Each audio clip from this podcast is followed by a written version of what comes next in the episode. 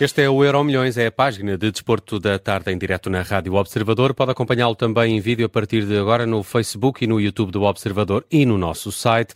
Edição desta sexta-feira com o Bruno Vieira Amaral. E Bruno, eh, trazes para tema do dia um Benfica parado depois da paragem? Explica-me lá melhor. É, é a dúvida eh, que vamos ver eh, como é que Schmidt uh, preparou a equipa para este regresso, sendo que no ano passado o Benfica revelou algumas dificuldades uh, sempre após as paragens para. Pós-seleção, não é? Exatamente. Aliás, perdeu os primeiros pontos no campeonato após uma paragem contra o, Guimarães e o pior período da época do, Benfica no ano passado, ou um dos piores. O pior período foi uh, aquele em que foi eliminado da Champions e que sofreu a derrota com o Porto, mas talvez a, a, derrota mais pesada até da época tenha sido após o Mundial, quando perdeu por 3-0 contra o Braga, em Braga e revelou sempre alguma dificuldade em voltar ao nível uh, que tinha antes dessas paragens. E esta é a primeira paragem. Este ano é verdade que o Benfica não precisou de uma paragem das seleções para perder pontos no campeonato. Uh, perdeu uh, logo no primeiro jogo contra o Boa Vista, mas a equipa começava a dar já sinais de algumas melhorias e fica esta interrogação de saber como é que vai regressar neste momento. Roger Schmidt diz que a equipa está uh, preparada, um, falou também sobre o desgaste de alguns jogadores, uh, como os, os, jogadores, os internacionais argentinos Otamendi e Di Maria, que jogaram na Bolívia a uma grande altitude, também está a questão das viagens, provavelmente, e isto não é certo, poderá poupar uh, Di Maria, é, é, quase certo que Otamendi irá jogar, mas Di Maria poderá ser uh, poupado, uh, e também se falou muito sobre o estatuto de Di Maria, se ele aceitaria ficar no banco ou não, vamos ver se com esta paragem para as seleções e, e com o desgaste que o jogador sofreu, será uma boa altura para lhe dar banco numa deslocação que o ano passado foi bastante complicada. A Vizela, o Benfica ganhou por 2-0 com um bis de, de, João Mário. O gol da tranquilidade na altura surgiu de penalti, já nos descontos, e depois de o Vizela também reclamar uma grande penalidade a seu favor uh, noutro lance. Roger Schmidt falou precisamente também sobre o tema dos penaltis. O ano passado era João Mário o escolhido e houve uma fase ali em que falhou alguns. Schmidt este ano decidiu entregar essa responsabilidade a outros jogadores, como Di Maria, dizendo também que Artur Cabral pode marcar, o que pode dar a entender que o jogador brasileiro será titular no jogo uh, de amanhã. Houve também uh, outro assunto abordado, porque nesse jogo em Vizela, o ano passado, Roger Schmidt foi expulso depois de atirar um objeto uh, para, okay. para o uhum. público. Uh, ele diz que é um público fervoroso e gosta disso, do entusiasmo. O que não é aceitável é atirarem objetos. Bem, também não é aceitável o treinador do Benfica ou o treinador de outro clube responder uh, na mesma moeda.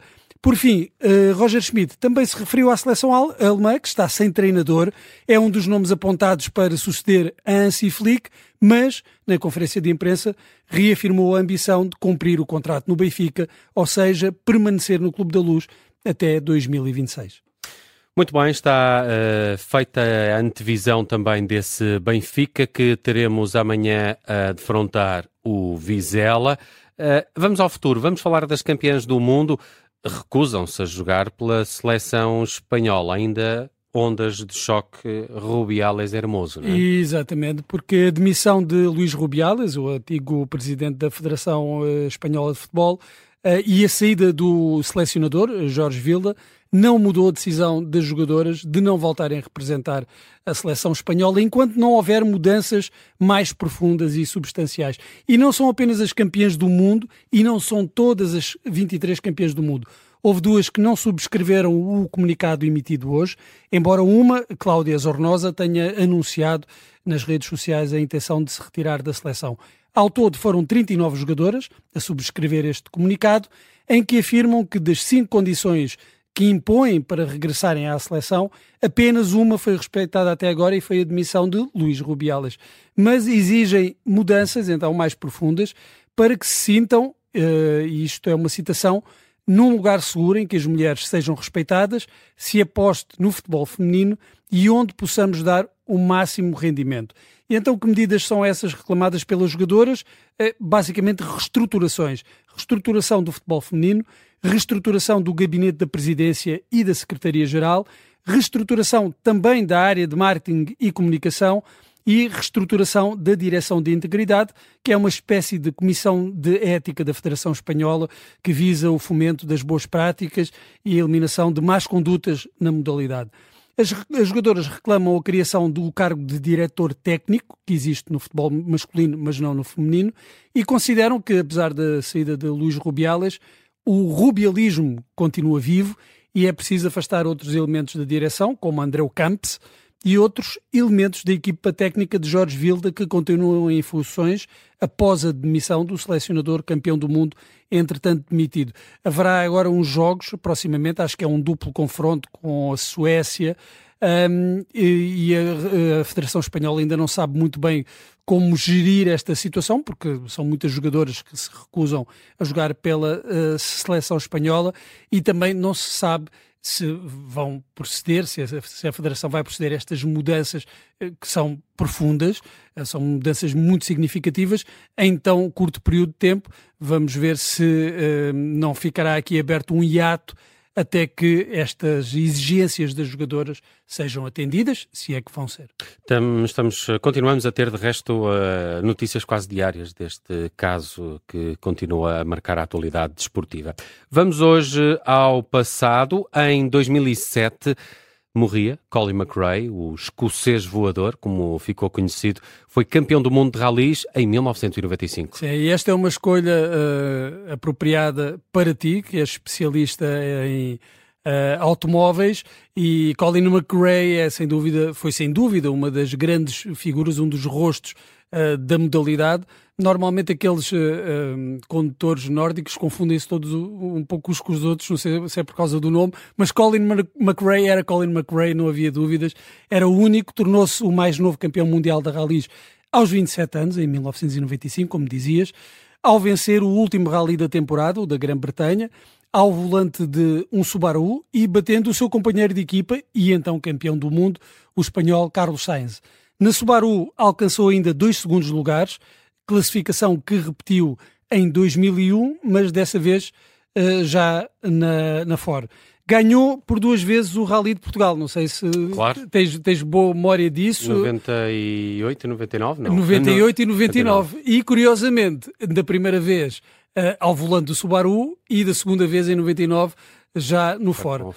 Há, uma, há, uma curiosidade, de no, eu acho que é de 98, que durante muito tempo, ou durante algum tempo, uh, foi uma vitória com a menor diferença para o segundo lugar, apenas dois segundos para Carlos Sainz, no total de todas as classificativas.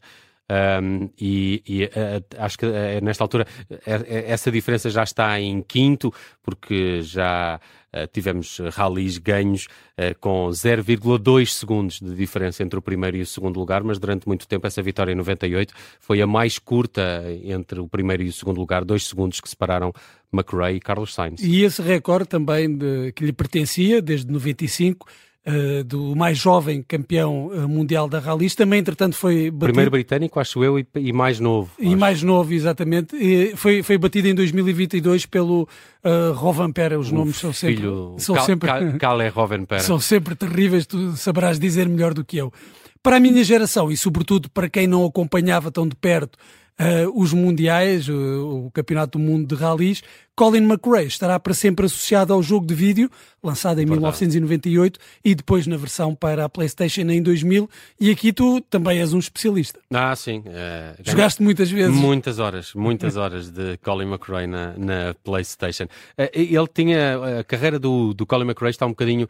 Uh, é indissociável também do seu próprio navegador, o, o, o Nicky Grist porque não sei se, se, ele detém esse recorde, mas estará perto, se calhar, dos pilotos de rally que mais carros destruiu.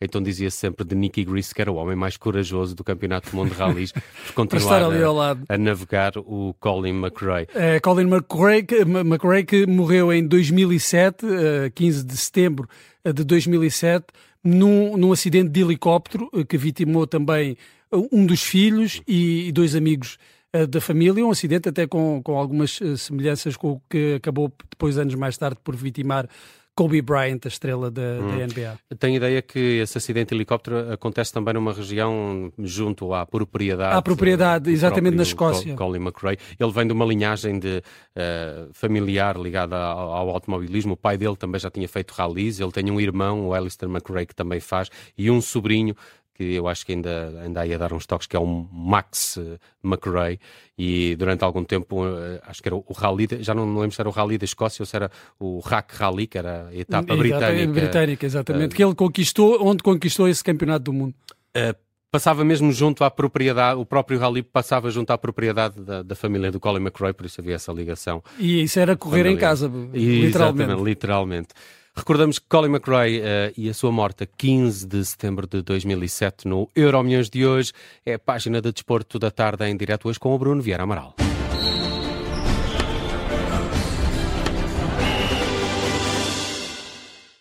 Rádio Observador. Vila